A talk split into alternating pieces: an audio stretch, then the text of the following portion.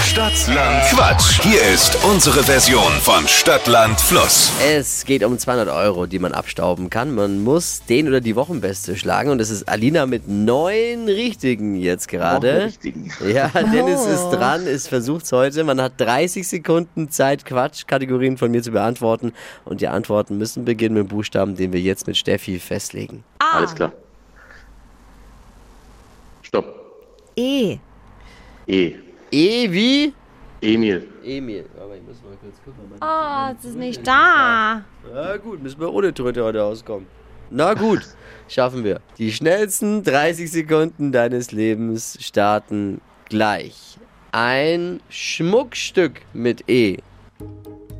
Eisenkette. Was das quietscht? Ente. Unter deinem Bett? Äh, Eidechse. Im Unterricht? Emil. Comicfigur? Eidechsenmann. Im Schrank? Eichel. Eine Pflanze? Eiche. Lieblingspizzabelag? Äh, Map, map, map, map. Oh. Ja, es war eigentlich gar nicht mal so schlecht, aber leider ein bisschen zu wenig, denn es waren nur sieben.